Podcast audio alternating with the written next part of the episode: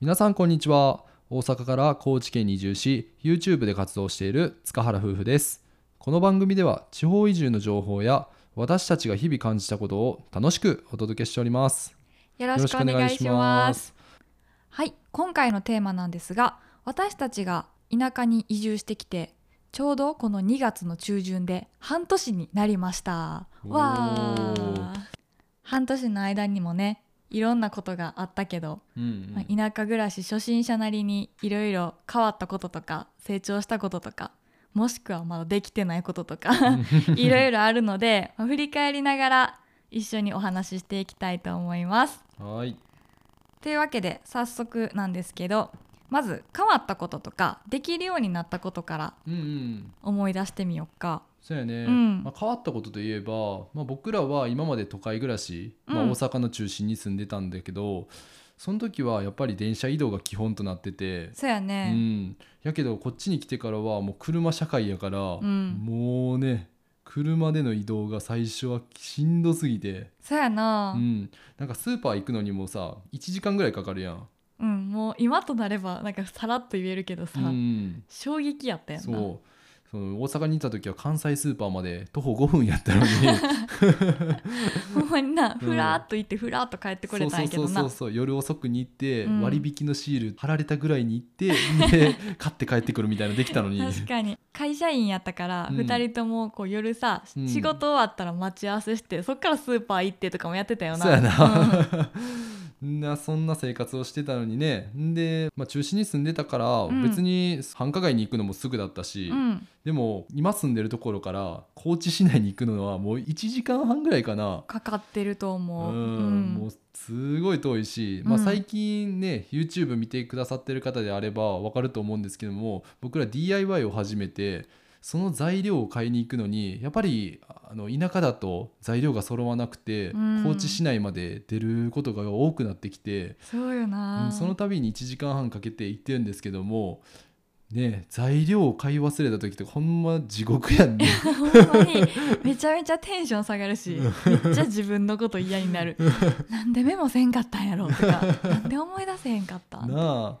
ただもう半年経って、うんやっと徐々に長距離移動には慣れてきたかなと感じててそうやな、なんかこう前はほんまに旅行みたいな気持ちあったけどうんあー確かにねそうんけどもう今はもう買い物行くのに1時間半よし行く ぞみたいな感じで うん気持ちが変わったね、なんでなんやろなそれって多分やけど、まあ、山道の運転に慣れてきたり、うんうんあとはなんか買い物のために、まあ、計画的に動けるようになったんかなとかそうやな、うん失敗の経験も生かしながらねそうやね、うん もう山道なんてね僕らがスーパーまで行く道中なんてもうジェットコースターみたいな道やから。普通になんかあの耳キーンってなるそうそうそうそう そう高低差ありすぎてな、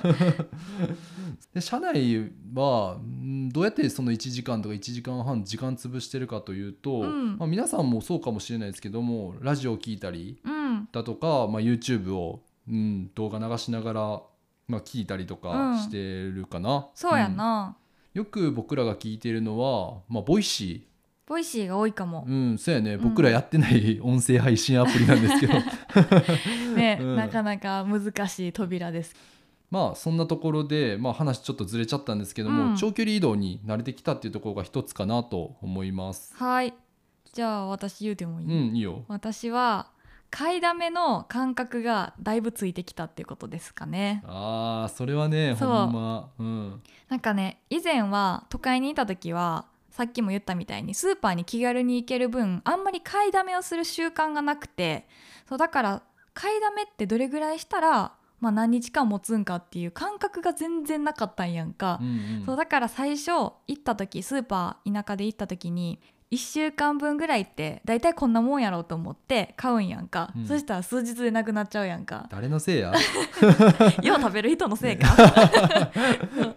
だからもうこれ難しいと思ってでも最近はあの以前よりももうお肉もメガパックとか買ったりしてもう一斉に冷凍するやん帰ったらあの、確かにね大冷凍大会が始まるやんか。 うもう何人家族やねんっていうなんか買い方してるもんなそうそうそれをとりあえず冷凍したら勝ちみたいな、うん、それは入る分だけ冷凍庫にぶっ込んででそっからまあ野菜とかもうまいこと買いながら合わせてうんうんそしたら、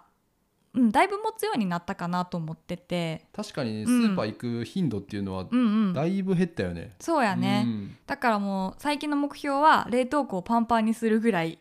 買うっ ていう基準でやったら、うんまあもうちょっと日数は稼げてるかなと思っていやーでも我が家にもちょっと問題があってねいやそれは正直そこが問題なんやけどさうん、まあ問題としては僕んちの冷蔵庫って今僕が一人暮らししてた時の冷蔵庫をそのまま持ってきたんで、うんとてつもなく小さいサイズでそうリスナーさんのお宅はどれぐらいの冷蔵庫のでかさなんですかね、多分ねあのまあ200ご家族とかうん、ご夫婦でも,、うんもうかなり大きめのを買う人って多いと思うやんかそうやね、うん、だから250とかそれぐらいがまあもう標準なんかな300以上とかの人もいるんじゃない、まあいるかもしれないね、うんでちなみに僕らなんですけども、うんなんと137リットル少なすぎやろやばいよだって 冷蔵庫、まあ、1スペースひうん一、つのドアに冷蔵庫一つのあの引き出しうにん冷凍庫、2個だけやんないやーよう頑張ってるよね さっき初めて見たあのスペック137少んなって思ってうんまあこの冷蔵庫をもう56年持ってるからいやーほんまな順番に変えていくとしたら次冷蔵庫かなと思ってますけせやなどうん給付金出えへんか なそんな感じでその小さい冷蔵庫と相談の上 うん、うんいつも買い足せるようになったというなんか我が家独特の技術やんなこれ確 かにねそんな感じですねはいはいじゃああと1個ぐらいお話ししたいんですけど、まあ、変わったことはできるようになったことかな旬の野菜とかお魚とかを知って、まあ、料理を楽しめるようになったことが大きいかなと思いますで高知ってやっぱお野菜もすごい美味しいし果物も美味しいし魚とかで特産品のものもかなり多いやんかいやーほんまにびっくりするぐらいなもう、ねえうん、グルメ大国よね、うん都会にいた時は旬のものがどんな食材なのかっていうのを、まあ、あんまり意識せずにうんうん安いものを買ってたって感じなんですけど、まあ、こっちに来てから、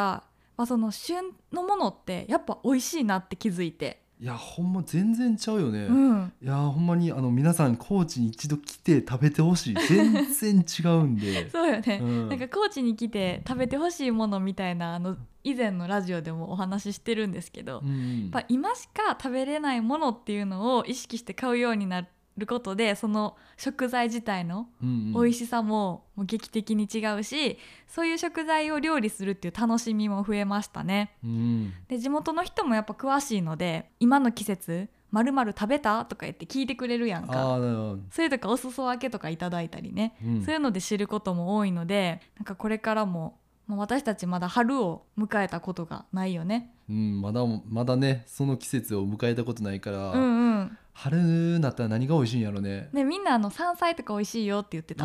ーなんか山菜をねなんか使った料理とかおいろいいろまた挑戦してみたいなと思ってろまた太っちゃうな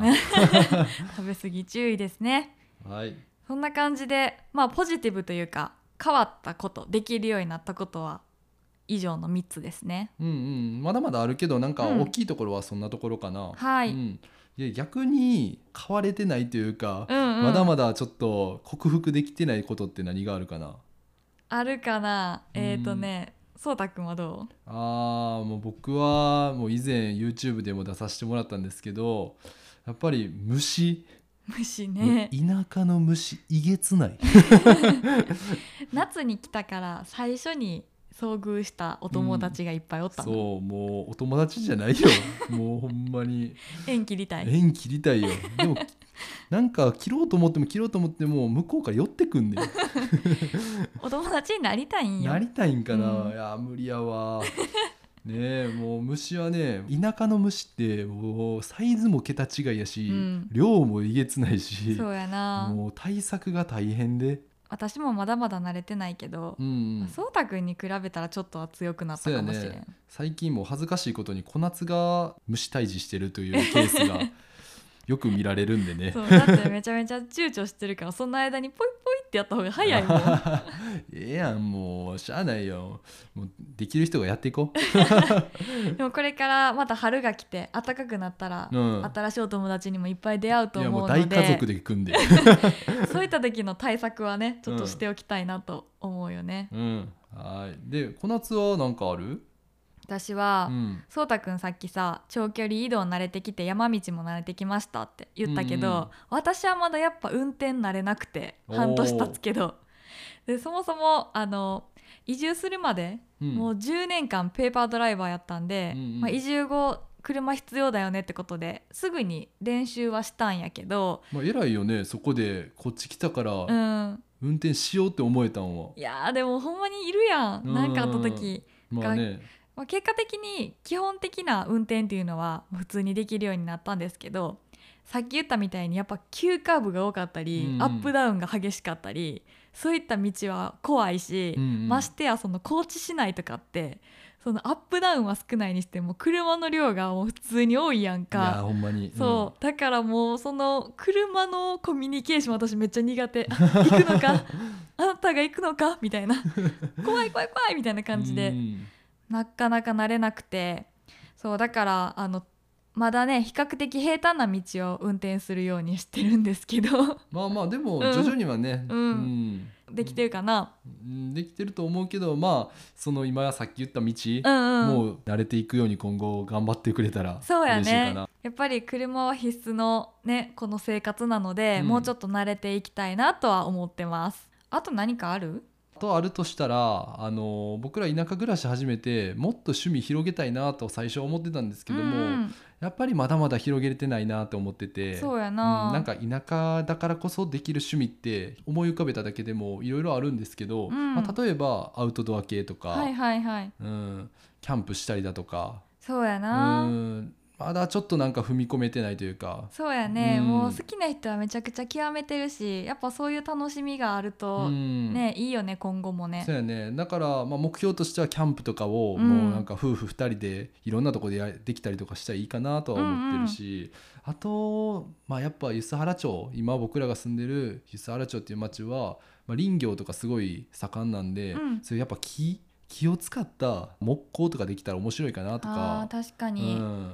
そういうものづくりってところももうちょっと極めていけたら楽しいよなそうやねなんかできたら面白いなとは思ってるけど、まだまだそういう田舎での趣味っていうのが、うん、できてないかなと思うから今後やっていきたいなと思ってます。では以上がもうちょっと頑張りたいところでしたね、まあ、あとさらっと言うと今後していきたいこととかとしては、またその地域行事みたいな地域の人たちとこう全体で関わるような行事ごとって参加できてないやんか。そうやね、うん、でそれはあのコロナのせいで、まあ、ちょっとなくなってしまったりっていうケースが一番多いんですけど、あのお祭り系だったりあとはこの町だと年に2回かな、うんうんなんかこう町全体で一斉にお掃除するっていう日があるんようん、うね、んうんそれが多分夏前とかかなそうなんか草刈りのシーズンというかそうやんなうんその時に、うん、そういうのもあってやっぱそういうところであのご近所さんとか元田舎のいろんな方たちと顔を合わせる機会もあると思うんで、うんそういうイベントとか イベントっていうんかな行事にも早く参加したいなとは思ってます。でまあコロナが原因でそういう行事にも参加できてないですし、うん今コロナの影響で僕らもあの YouTube を外で撮ったりとかもちょっと今控えてるんで、うんまあ、落ち着いたら外で YouTube を撮っていきたいなとか思ってますし、うんまあ、その中で高知の方であったり四国の方といろいろなんかつながっていきたいなっていう思いでます。はい。ありがとうございます。はい。というわけで、今回は移住して半年で、ちゃんと私たちが田舎で暮らせてるのというところでね、できるるようになったことと、まだできないこと、今後していきたいことについてお話ししました。はい、では今回はこの辺で終わりたいと思います。それではまたお会いしましょう。バイババイバイイ